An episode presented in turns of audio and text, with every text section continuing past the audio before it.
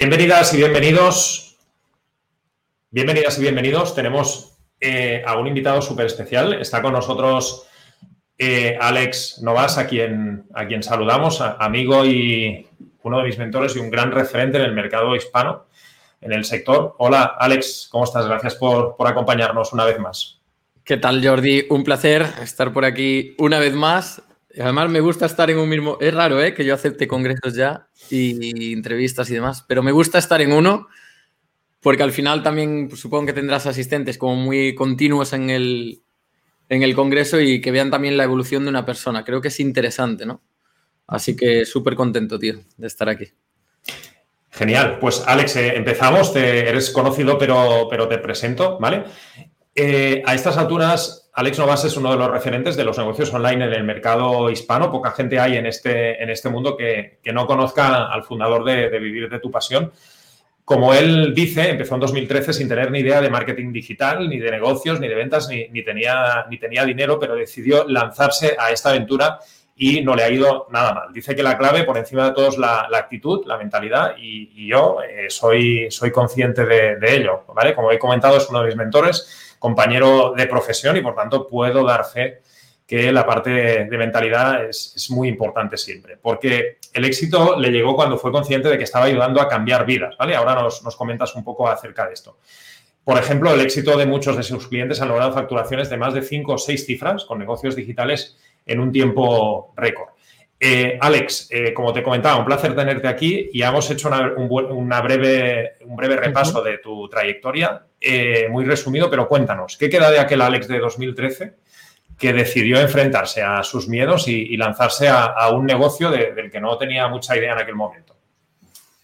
Hostia, yo creo que, de aquel Alex poco queda, sinceramente, en el sentido de... yo tenía un montón de miedos e inseguridades, ¿no? Para que os hagáis una idea, Jordi, Claro, yo nunca quería emprender, no, esa no era mi gran ilusión del mundo. Mi gran ilusión del mundo, la verdad es que era vivir bien, ¿no? Y para mí vivir bien de aquel entonces era, hostia, estudia, yo me acuerdo de niño que decía, lo mítico, no, va, venga, voy a ser, y una profesión que molaba aquella era astronauta, ¿no? Pero ya cuando vas creciendo y demás, una profesión que digo, para vivir bien, joder, notario, tío. O sea, por una firma cobras una pasta, ¿no? Y esa era mi mentalidad de aquella. ¿Qué ocurre? Pues que por diversas circunstancias, eh, yo de salud siempre fui un niño bastante débil, ¿ok? Y, y, bueno, pues a los 17, 18, yo no tengo muy buena memoria, pero 17, 18, digamos que eh, mi, yo pensé que era el estómago, pero no es mi intestino, ¿ok? No empieza a funcionar nada bien, nada, nada, nada bien. Entonces, para mí era súper incómodo ir a trabajar por cuenta ajena y demás. Y fue como la obligación casi que me di yo para, oye, ¿qué hago? ¿O gano dinero ilegalmente o, emprendo para trabajar mm, en mi oficina o en lo que sea mío y yo poder decidir, ¿no? Cómo, cómo voy, cuándo voy y por lo menos estar cómodo. Porque a mí eh, era la incomodidad lo que me hacía no trabajar para otra persona. Tampoco tenía resistencia para hacer un trabajo duro como albañil y demás, ¿no? Mi padre es camionero y sé de lo que hablo. Yo he ido con el camión eh, y hostia, no tengo resistencia. Es como, bueno, pues tengo un metabolismo pues, que no es favorable a la salud. Y entonces empiezo a emprender, pero Jordi, te aseguro, lo que menos quería en la vida era emprender. Yo veía a mi padre Vamos, yo no quiero eso, ¿no? Y también tenía claro que no quería ir a la universidad. ¿Qué ocurre? Que empiezo a emprender por obligación, pero ese Alex tenía, hostia, el Alejandro del 2013, tío, tenía un huevo de inseguridades. Y como te decía, enlazando con esto, para que os deis cuenta de a qué nivel llegaba mi inseguridad, cuando yo empecé a emprender me busqué dos socios, ¿ok? Y cuando yo veía que no funcionaba la cosa, eh, hicimos cero euros de beneficio en el primer año y ya se veía venir, hostia, cualquier persona que sea seguro de sí mismo dice, tío, esto hay que cortar por lo sano y me pongo a hacer otra cosa, ¿no? Pero yo era tal la inseguridad que decía, hasta que encuentre otros socios, ¿sabes? Yo emprender en solitario ni de puta coña para que os imaginéis la, inseguridad que yo tenía en aquel entonces. Entonces yo iba bailando de socios en socios. Yo te digo que en dos años yo he tenido como cerca de seis, siete socios, lo cual es una barbaridad, ¿no?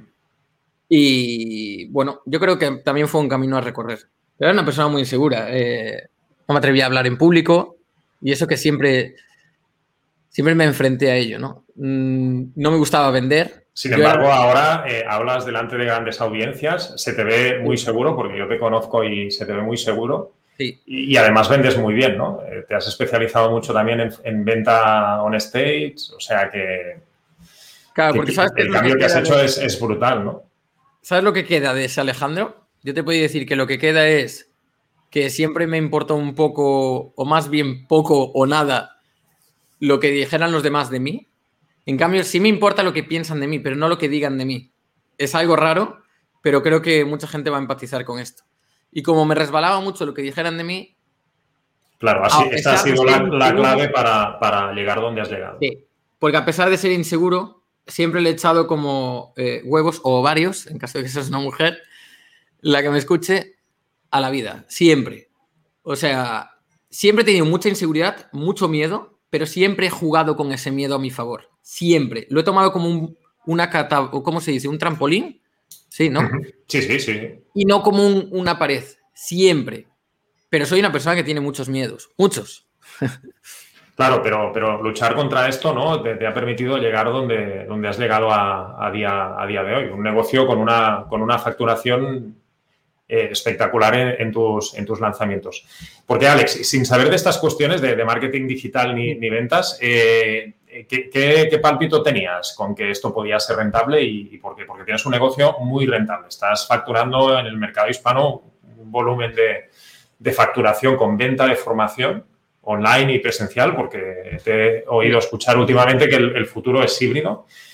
Eh, pero ¿qué, ¿qué, palpito tenías de que esto podía ser muy rentable y por, qué? La venta de formación del tipo que, tú vendes. Nunca tuve un pálpito real de esto va a funcionar, ¿no? Es como me voy a hacer millonario con esto. Pero es lo que te digo, siempre fui una... Es que es algo raro. A pesar de ser una persona insegura de mí misma, siempre tuve muy seguro de que yo consigo lo que quiero. Y ese factor es lo que me ha llevado a pegarme a un trabajo. Es decir, yo no sé cuánto me va a llevar, sí sé que va a funcionar. Sí sé que eh, yo tuve ahí un propósito cuando dejé a mis socios, cuando dije, mira, es que ya no podemos aguantar esta situación más. Y dije, ¿sabéis lo que me jode de separarnos? Que yo voy a ser millonario antes de los 30. Y lo, dije con una seguridad que ni siquiera yo me lo creía de decir. Pero ¿cómo, no? Lo que sí tengo claro, Jordi, desde que entré en el mundo de la formación online, eh, por, por, A o por B, pues fui llegando a este, a este sector, a este nicho, siempre tuve claro de que esto iba a funcionar toda la vida toda la vida. Y repito, va a funcionar toda la vida. ¿Por qué? Porque la formación no, o sea, todo el mundo necesita formación. La formación no se va a acabar. Cambiará el formato de presencial a online, de online a realidad virtual. No lo sé, va a haber cambios, eso estoy seguro. Pero lo que es la formación en sí, el comprar información para ser mejores, en lo que sea, mecánica, eh, odontólogos, nutrición, da igual, lo que sea, eso no va a morir. ¿No? Es como los tanatorios, eso no, no va a desaparecer. Entonces, yo sabía que eran nichos muy rentables. Son sectores que sí o sí dan márgenes muy buenos, ayudas a la gente y, joder, es un negocio muy fructífero. No, y, además que en el, contexto eh, formarse de forma continua ha sido siempre importante, pero ahora todavía, todavía más. Y, además con la transversalidad esta que comentas, que, aplicable a cualquier sector, la gente necesita formarse de, de forma constante y ahora con el contexto que tenemos, eh, todavía más. Eh, Alex, ¿nos haces un, timeline de, cómo ves que han evolucionado los negocios online, en el negocios online, concretamente en el sector de formación y cursos online en particular, en los últimos ocho años? Porque el cambio ha sido brutal en este sector. Buah, ha sido brutal y creo que ha abierto muchas oportunidades a nivel de ser más igualitarios, ¿no? Ahora te cuento un poco mi, mi visión, lo que yo veo y lo que he visto, porque yo he vivido un poco esta transformación desde dentro. Y mira, para mí todo empezó con el, mundo de la formación era como, yo te puedo vender cualquier cosa, ¿ok? Hasta un ebook y, y la venta en formación online era fácil. Lo difícil era que la gente se fiara, ¿no? Es decir, vender era fácil porque no había mucha competencia, por decirlo de alguna forma, pero la gente no se fiaba, lo cual generar esa confianza era difícil. la formación online se empezó vendiendo ebooks, era lo que se vendía. O sea, yo cuando empecé con Mundo Entrenamiento en el 2014, mm, yo lo que veía por ahí, lo que nosotros hacíamos era vender ebooks, PDFs, PDFs, PDFs, todo en PDF, todo, todo en escrito, todo era escrito, ¿no? La única forma de darle más valor al final era con maquetación, ¿no? O cómo tú estructurabas eso. Pero no hacía falta soporte y la gente tampoco lo demandaba. Digamos que era más como la gente quería eh, hacer compras para tener como todo a su propio ritmo, ¿no? ¿Vale?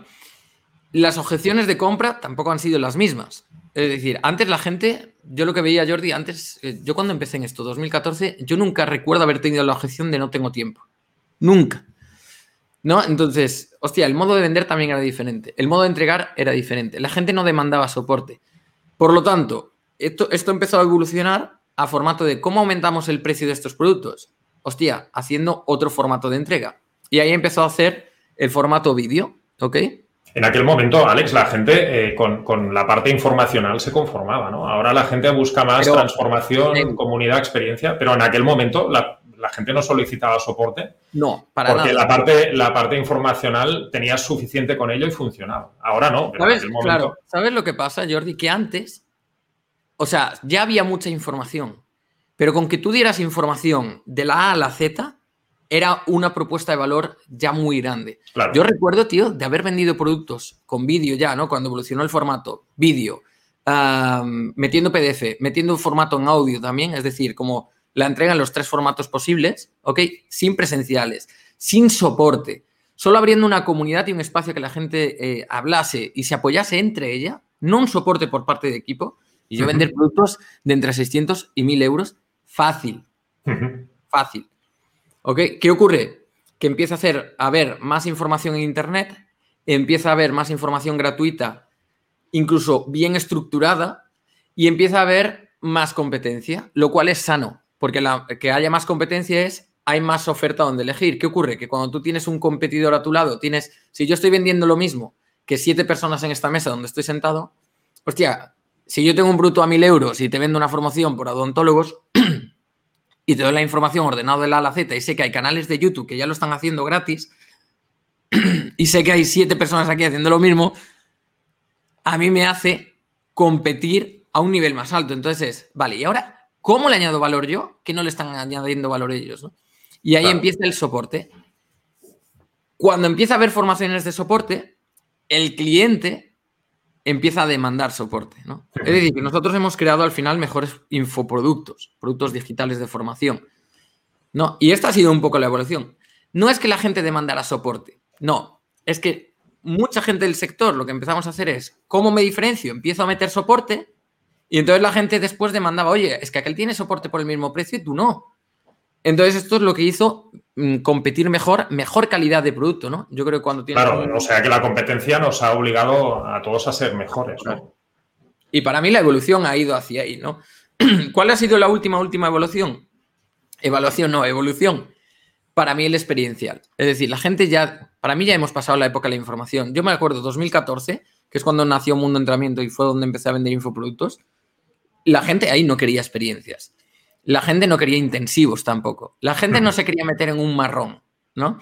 Entonces la gente quería información ordenada. Punto. No querían nada más. ¿Qué ocurre? Que toda esta evolución lleva a, hostia, en Internet hay demasiada información, no sé filtrarla, esto no me funciona, mm, está anticuado, pero no se ve la fecha tampoco, entonces no sé si está anticuado o no. Lleva demasiado tiempo y la gente empieza a comprar tiempo. Y para comprar tiempo la gente también necesita soporte para que tú le des ese atajo, ¿no? Y la gente empieza a comprar también, eh, a pagar más por comunidades. La gente empieza a comprar relaciones. Es decir, hay tantos productos iguales que la competencia como tal deja de existir. Porque a la gente ya le compra aquí, le compra al de al lado, le compra al otro y al séptimo que está en la mesa. Y lo compra todo. Y esto está probado estadísticamente. Pero esta persona compra para ver puntos de vista diferentes. ¿Qué ocurre? que ahora en lo que se lleva en la palma, es decir, el que se lleva el negocio, si antes era solo el soporte, ahora es la relación. La gente quiere vivir experiencias. La, gente quiere anclar ese conocimiento con una experiencia. Un cliente tuyo, eh, y puedes ir a tu época de universidad, el que nos esté escuchando, tú no te acuerdas del contenido que te dio un profesor. Te vas a contar, acordar de un contenido que te dejó huella en un momento dado, pero sí te vas a acordar de la experiencia y del mejor profesor porque generó una experiencia en esa clase. Y la gente ahora quiere comprar eso, ha sido consciente de.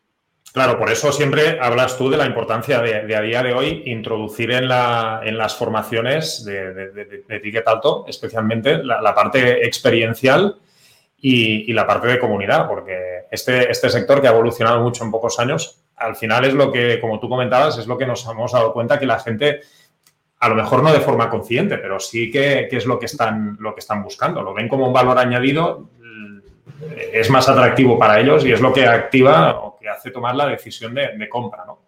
Pero, a día de hoy, a diferencia de lo que se compraba antes, que con algo informacional la gente tenía suficiente con que estuviese ahí con un formato y ordenado y ya está. Ha habido un cambio de paradigma en este, en este sentido, en cómo la gente consume programas de formación. Totalmente, Jordi. ¿Sabes cuándo me di cuenta? Yo esto creo que nunca lo dije públicamente. Esto lo voy a decir aquí en exclusiva.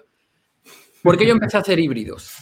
¿Sabes cuándo me di yo cuenta de que un programa que tuviera una parte presencial, que no es obligatorio, ¿eh? Para nada. Tú puedes crear una parte experiencial solo online. Y yo tengo programas que solo online y de altísimo ticket. Pero cuando quieres un programa completo, yo digo, hostia, ¿por qué a la gente, y esto es donde me di yo cuenta y empecé a meter presenciales en mis formaciones, ¿por qué la gente paga tanta pasta por ir a un máster de una universidad privada? ¿Por qué a la gente le gusta ir a la universidad? ¿Por qué a mí me gustaba ir al bachiller, me gustaba ir a la escuela. ¿Qué parte me gustaba y qué no? Y me di cuenta de que era la parte social. Y esa parte social, o sea, ¿tú qué recuerdas de cuando estudiabas presencialmente, no? Da igual que fuera universidad o no. ¿Te acuerdas de la parte social, de tus amigos? Lo que más te gustaba era hablar con la gente. Y esa parte experiencial social, a mí es lo que me llevó a empezar a crear híbridos antes que el mercado. había muy poco híbrido de parte presencial y parte online, ¿no? a nosotros lo que nos ha dado la escala, sin duda. Ahora, también, hace, ¿no? Aparte de que la gente busca la parte esta de, comunidad y experiencia, pero también a nivel de, valor percibido, que tú estés en un programa híbrido en el que puedas ir en una parte presencial, que te lleven a un, lugar chulo, esto a nivel de valor percibido también, también es importante. Totalmente. Por lo que decías tú, ¿no? De, de, ir a la universidad. Vale, sí, recordamos las relaciones, ok pero también el hecho de, tener eh, una parte física también hace que el, valor percibido de, lo que tú recibes por la formación por la que has pagado mm, también aumente ¿no? y puedas pedir por ella un, ticket, un ticket más alto. Y no es caro hacerlo presencial, ¿eh, Jordi? Mucha gente se cree que es caro hacerlo y no, no es caro, hay que hacerlo bien. No, bueno, claro, con programas que tengan escalabilidad y si tienes pues, grupos menos más reducidos, pues eh, contratas una, sala más de, dimensiones más pequeñas y, tampoco es, es que dispare mucho los precios. Ahora bien, la escala te lo da lo online. Por eso hablo de híbridos, no hablo de presencial. Sí, sí, sí, sí, sí, totalmente. Y el día de mañana incluso tú puedes hacer eh, por ejemplo, cosas, nosotros estamos pensando, hostia, ¿cómo haríamos nuestro programa ahora para mil personas? ¿no? ¿Como un auditorio? Ah, no lo veo. Hostia, ¿y si los primeros en comprar, los 100 primeros, 200 primeros, son los que pueden ir a presencial y el resto se tiene que conformar con quedarse en casa en una retransmisión? ¿no? Ya estás utilizando más disparadores de venta y lo haces escalable porque te va a igual tener mil que dos mil que diez mil. Claro. La escalabilidad la dará principalmente la parte online. Online. Em, Alex, eh, no solo debemos adaptarnos a, los servicios que, ofrecemos, sino, también a la forma como, vendemos esta formación. Y esto también ha cambiado y, tú siempre has estado muy actualizado en este sentido. ¿no? Tenemos de, formas de venta de, formaciones online, tenemos webinars, tenemos congresos, tenemos lanzamientos Product Launch Fórmula. Tenemos venta on stage, ¿vale? Que es lo que últimamente más tú te has especializado porque consigues muy buenos resultados vendiendo en este formato. De todos estos sistemas, ¿con cuál te quedas como más efectivo y, cuál recomendarías a, un formador online que quiera lanzar sus cursos digitales al mercado o sus formaciones digitales al mercado? O, híbridas, porque estamos hablando ahora ya de un modelo híbrido. Si están empezando, si tú estás empezando en lo online, tú puedes llevar como formador presencial tiempo, ¿vale? Y quieres digitalizar esa formación. Yo, si estás empezando, yo me iría a webinar. Totalmente. Y yo te diría que el gran margen de beneficio yo me lo he llevado con, con los eventos, ¿ok? Y con las llamadas. Pero tú puedes combinar todas estas partes. Entonces yo empezaría con webinar y después me iría también a llamada, ¿ok? Las combinaría. Y cuando tú dominas esto, tú eres capaz de dominar un evento. Pero es que el webinar te hace falta para vender también entradas. Entonces, si tú dominas el webinar, créeme que nunca te va a faltar dinero en la mesa. Nunca, nunca te va a dar, faltar dinero a ti, nunca le va a faltar dinero a tu negocio y nunca le va a faltar dinero a tu familia. Nunca. Porque al final un webinar es un evento comprimido, ¿no? Y, el webinar te vale para todo. Repito, te vale el día que hagas evento y quieras, oye, quiero escalar esto ahora, ¿no? Quiero hacer una venta masiva, eh, voy a hacer evento.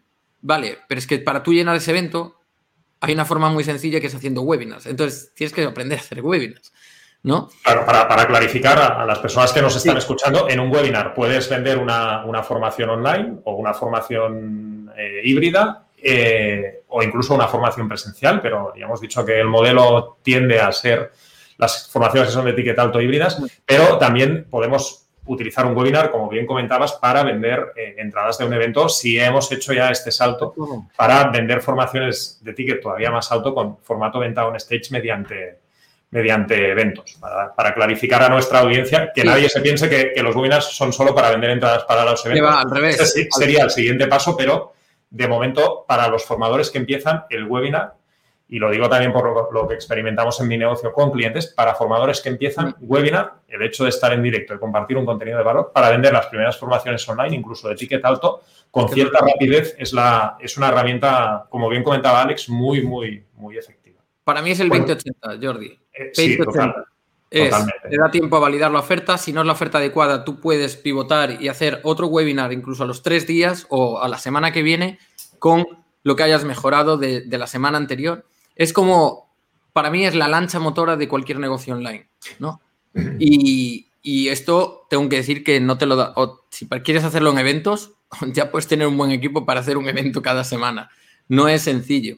No, no, el webinar es, claramente una, lancha motora, porque incluso si, si todo está alineado, con una buena oferta irresistible, un buen contenido en el, en el webinar, aunque sea tráfico frío, que no, que no te conozcan, Ah, si todo está bien, bien montado, eh, puedes vender incluso ticket alto con, rapidez. Es lo que, nos pasa a nosotros con, algunos clientes que aceleran rápido gracias a la herramienta de, webinars, teniendo todo bien construido, oferta irresistible, bien identificado el avatar, buen contenido. Pero si todo esto está, está alineado, como tú hmm. bien has comentado, eh, me encanta la, la expresión, webinar es una, es una lancha motora. Para, empezar, es lo, es lo más eficaz. incluso para vender a gente que no nos conoce ya, que tanto es, es rápido, es muy rápido incluso. Es como la forma más rápida. Y mira que he probado técnicas de venta, ¿eh? he probado estrategias, canales. Pero es la forma más rápida de pasar una persona totalmente desconocida, que ayer no te conocía de nada, a que te conozca, a generar una relación, empatía, conexión, que esto es lo que hace falta para la venta, y te compre un producto, pero da igual el ticket.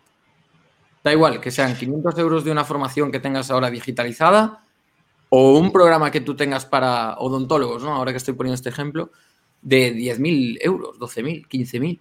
No importa. Claro, podríamos decir que el webinar, entre el contenido de valor y, que estás tú en directo, generas una relación de confianza muy rápida.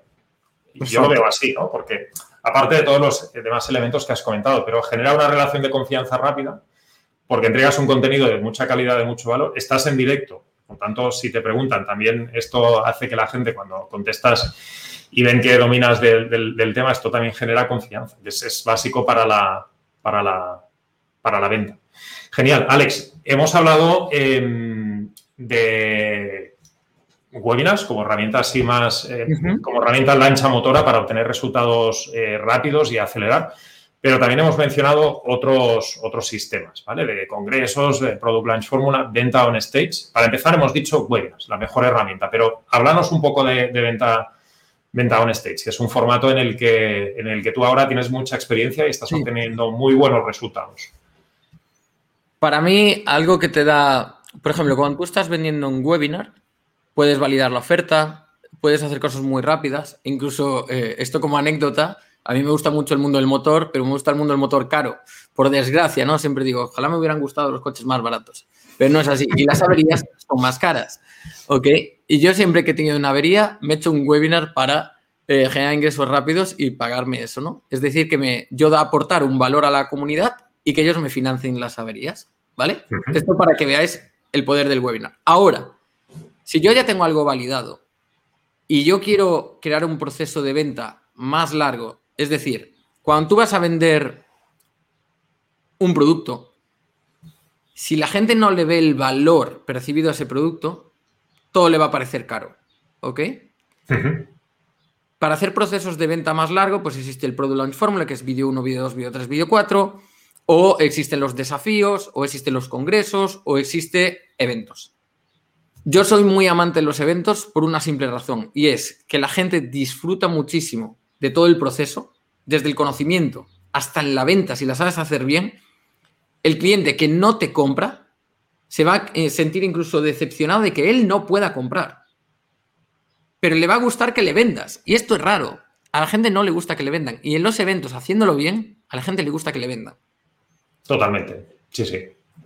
Entonces, ¿por qué yo opino que para mí, eh, hablo de webinars como para mí, formato preferido de venta online, porque es el que me permite libertad, literalmente. Pero mi formato preferido de escala y de hacer lo que facturo en un año, hacerlo en un fin de semana, eh, son los eventos. Y es sobre todo por el impacto que estás generando durante el proceso de venta. A la gente le da tiempo a experimentarlo, eh, lo que tú estás enseñando lo puede ir aplicando y como vas a tener tanta asistencia y hay tantos niveles diferentes de personas, digamos que estás creando un contexto, ¿vale? Puede ser de uno, dos, tres, cuatro días, como hace Tony Robbins, pero tú creas un contexto donde la gente hace comunidad y la gente se conoce. Entonces yo igual veo a Jordi y digo, no sé, nos conocemos el primer día en un grupo de Facebook, en una de las mini salas, ¿no? Que se lleva esto mucho ahora. Y, oye, Jordi, ¿tú qué haces? No, pues yo ayudo a la gente a digitalizar sus formaciones y demás. Hostia, qué bueno. Y, oye, ¿habías hecho alguna vez un evento? Pues no, mira, no sé, estoy aquí para aprender y tal. No, imaginas que esto fuera un evento para ayudaros a vender en eventos. Y yo conozco a Jordi, estamos ahí en el mismo evento y de repente en el primer día hay una acción que pone el, mentor, el profesor o quien sea, para construir nuestro primer evento. Y pasamos de no tener nada ni idea de eventos a estructurar nuestro primer evento ese mismo viernes a la noche, que es el primer día de evento. Y yo vuelvo a coincidir con Jordi. Y veo que Jordi propone su evento y digo, pero tío, ¿no decías que no tenías ni idea de eventos? Me acabas de enseñar que ya tienes un evento de tres días. ¿Qué ocurre en este contexto? Quien me inspira a mí no es el profesor, está siendo Jordi, ¿no? Y entonces se crea una transformación de yo sí puedo, yo me lo creo, porque he conocido a Jordi que estaba aquí y él ha podido, pues yo también, ¿no? E incluso generar tus primeras ventas de entradas, o yo qué sé, o si fuera un, un evento para, no sé, nutricionistas, pues que sepan elaborar sus primeros menús. El tema es, a mí me flipan los eventos porque creas un contexto donde la gente se conoce en un punto A y ven cómo van progresando en solo tres días. Hay gente que progresa más que en cuatro meses, cinco meses.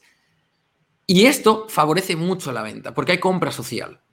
¿no? Entonces, a mí me fascina por eso. O sea, compren o no compren, el cliente va a quedar contento. Y si no te compran ahí, te van a comprar en el siguiente evento. Claro, también estás, sembrando, siempre ocurre. Hay gente, hay gente, que necesita conocerte un poco más, hay gente que no es su momento. Es decir, que la gente que no te compre en aquel momento, que hay mucha gente que te conoce por primera vez y también te compra eh, ya en el evento, pero hay gente que, que necesita un poco más de tiempo, conocerte un poco más, no es su momento, tiene que buscar financiación y, es una siembra para los que no te han comprado para que puedan hacerlo más, más adelante. Y después, por los porcentajes, Jordi. Nosotros hemos hecho un sí, La, tasa de conversión es brutal, es brutal en los eh, eventos. Mismo producto, eh, PLF, webinar y evento, es que no tiene nada que ver. No tiene nada que ver. Sí, sí, no, las tasas de conversión son espectaculares. Aún así, hemos dejado claro que para que un formador empiece, primero tiene que empezar con no, y después puede, explorar otras, otras opciones. Sin duda. Y si tú ahora, Jordi, me dijeras, Alejandro, si solo tuvieras, imagínate, ¿no? Eh, sale una norma en Internet, solo puedes elegir una estrategia de venta. ¿Cuál elegirías? No puedes elegir dos. Yo te diría, sin duda, pero no dudo ni un minuto, webinars, porque es lo que me hace libre. Pero no tengo ninguna duda, ninguna. Sí, sí, totalmente. Eh, Alex, estamos ya en las dos últimas preguntas de la, entrevista. Eh, ¿Qué le dirías a, un formador que quiere empezar a lanzar sus cursos online al mercado para que pueda diferenciarse de la abundante competencia que hay y convertirse en un referente? No, hablamos tanto de herramientas de venta, que hemos dicho que ya el webinar para empezar es lo mejor que hay y lo más rápido, pero para que se pueda convertir un formador online que empieza en, referente y se pueda desmarcar de, de, la competencia, referente en su nicho y que se pueda desmarcar de la competencia que tiene, ¿Qué tips, qué recomendaciones le, darías a día de hoy? Mira, yo lo primero, Jordi, nosotros nos hemos demarcado por obsesionarnos con el resultado del cliente. O sea, cuando tú logras tener casos de éxito, Y no hace falta tener muchos, ¿no? Que este es para mí el tip, la cuestión. Pero céntrate en esto. Cuando tú te obsesionas porque tu cliente tenga el resultado que tú prometes, tú ya no necesitas marketing en tu empresa. Porque va a ser un marketing viral. Y la gente va a querer pertenecer a esa formación. Porque saben que es la mejor del mercado. Y no hablo de que tú tienes que tener mil casos de éxito. Hablo de la proporción. Hablo de que si tú haces un programa, una formación beta, ¿vale? Oye, vamos a probar esto que tenía yo presencial, lo vamos a probar digital y a ver qué tal funciona. Y voy a hacer una formación para nutricionistas de solo 10 plazas. Y si tú de esas 10 plazas haces que 5 personas tengan éxito, ¿vale? Esa proporción de casos de éxito es lo que a ti te va a hacer referente en el mercado. Yo siempre he tenido poca audiencia en mi mercado y siempre he sido referente. ¿Por qué? Porque he explotado muchísimo esto. Es de, de 100 personas que me compran, es que el 65% tiene resultados. Ahora, ojo, no vale con que solo tengan resultados. Tú tienes que explotar esto. Es decir, tú tienes que comunicarle al mundo que esto está pasando. Si no, la gente no te va a conocer. Para mí es el punto gran diferencial. Entonces, si lo ves así, es fácil. Porque lo que está haciendo la gente, ¿no? Para mí lo que hace Jordi, el, el formador, es, no, yo tengo que tener 2.000 alumnos. Y cuanto más alumnos, mejor. Y está bien. Pero si tú te centras primero en pequeño y en hacerlo muy bien en pequeño, esto se maxifica a nivel de voz. Esto se corre la voz muy rápido. Claro, generas una, prueba social que, al final te hace, te hace la prueba social en sí misma el, marketing, ¿no? Porque la gente nos compra por principalmente por si ve resultados que han conseguido antiguos clientes, esto es el mejor marketing, ¿no? Y, tú te has enfocado mucho en, esto, en conseguir resultados para tus clientes, que es lo que te ha atraído a más, a más clientes. Para mí es, es esta, ¿no? Y después es eh, yo te diría que uno de los puntos, yo es que he probado de todo. Y para mí, si tuviera que elegir un factor ahora para empezar, por ejemplo, estoy empezando una nueva empresa. ¿Cuál es el gran foco, el que estamos poniendo, no? Este que te acabo de decir, ¿vale? Que es empezar en pequeño y yo ahora podría vender lo que quisiera, o sea, es meter tráfico y vendes. Pero no, quiero empezar en pequeño, tener un gran porcentaje de casos de éxito para hacer de esto mi marketing esto me justifica subir precio, ¿ok? Claro. Y la atención al cliente.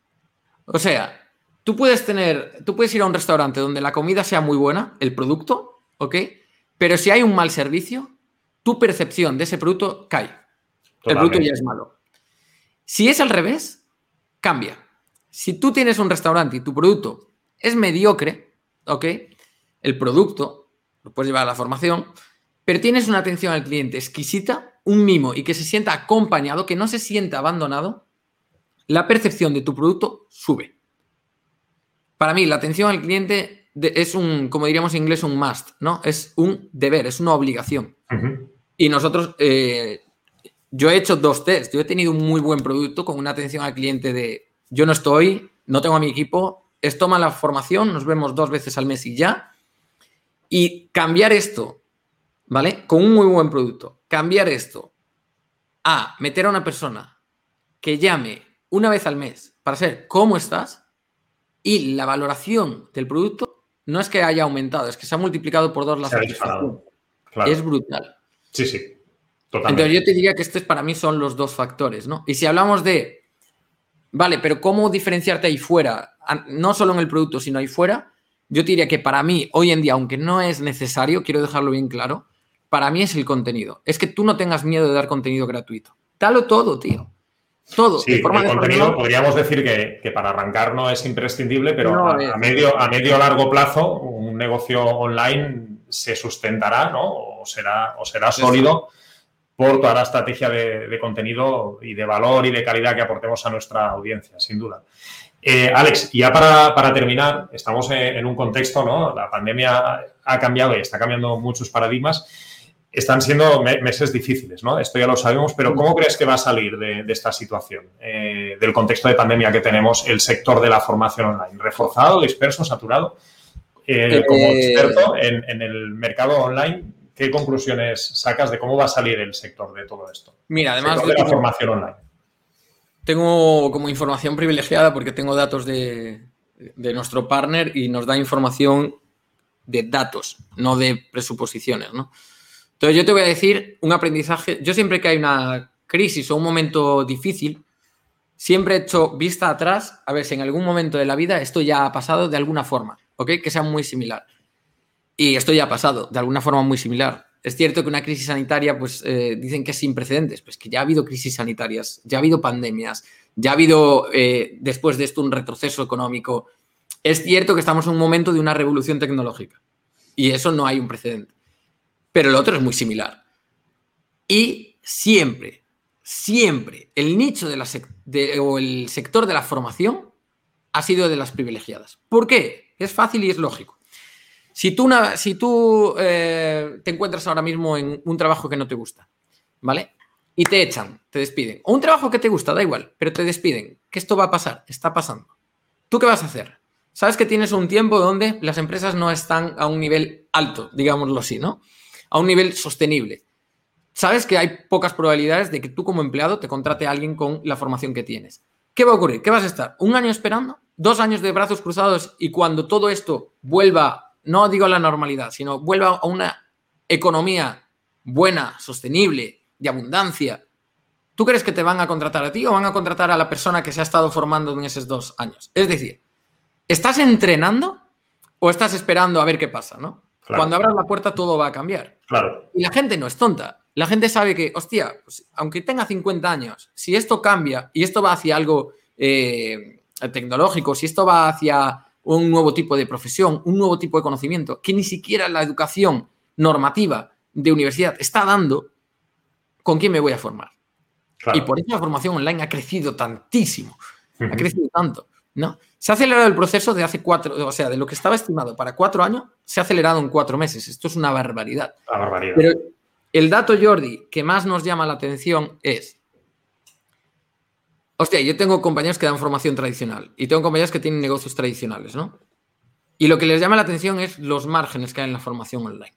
Es disparatado. O sea, es, absurdo, no, no nos cabe en la cabeza. Ah, no, no tiene nada que ver. Yo también vengo de la formación tradicional, de, la formación presencial de hace años y, claro, la, rentabilidad y la escalabilidad cuando entras en esto no tiene nada que ver. Pero ¿sabes lo mejor, Jordi? Que está previsto, por eso hay que subirse a la cresta de la ola ahora, que este, este crecimiento desmesurado perdure por ocho años. Es un crecimiento desmesurado. Tú no creces un 2% como hace una empresa normal. Tú no tienes unos márgenes de beneficio del 15%, ¿no? Tú tienes crecimientos del 150%, o sea, barbaridades, no entran en la cabeza. Pero es que este crecimiento desmesurado va a estar aquí vigente ocho años. Después va a empezar como a... Ya será lo normal, la gente ya va, pues prácticamente todo el mundo lo va a hacer, entonces va a bajar ese crecimiento, va a bajar esos márgenes, va, es normal, ¿no? El momento es ahora. Y, no es. ¿Cómo veo yo el futuro? Hostia, lo veo. lo veo como. Eh, cuando antes, entren, cuando antes entren, ¿no? Los, formadores que ahora han, visto muy afectada su, actividad por todo el contexto de, pandemia, el, momento también para subirse ahora. Ya no es un deseo, una visión de futuro que también, sino ha pasado ya a ser una necesidad. Y cuanto antes hagan este, este cambio, este salto de, la formación presencial a la formación digital, mejor jugarán con, ventaja y se, subirán a la cresta de la ola eh, con anticipación. Y esto les va a ayudar sin duda. Totalmente. Y lo bueno es, no sé tú, ¿no? Los, el que nos estás escuchando, yo tengo claro lo que quiere Jordi, yo tengo claro lo que quiero yo. Y yo en ocho años, cuando esto llega como un estándar, que sea lo normal, como hoy en día es montar eh, eh, restaurantes, ¿vale? Que es algo ya normal hostia, yo quiero ser el que esté posicionado. Yo quiero ser el que tiene las estrellas de Michelin. Y para eso tengo que empezar ahora mínimo. O sea, hay que empezar ya.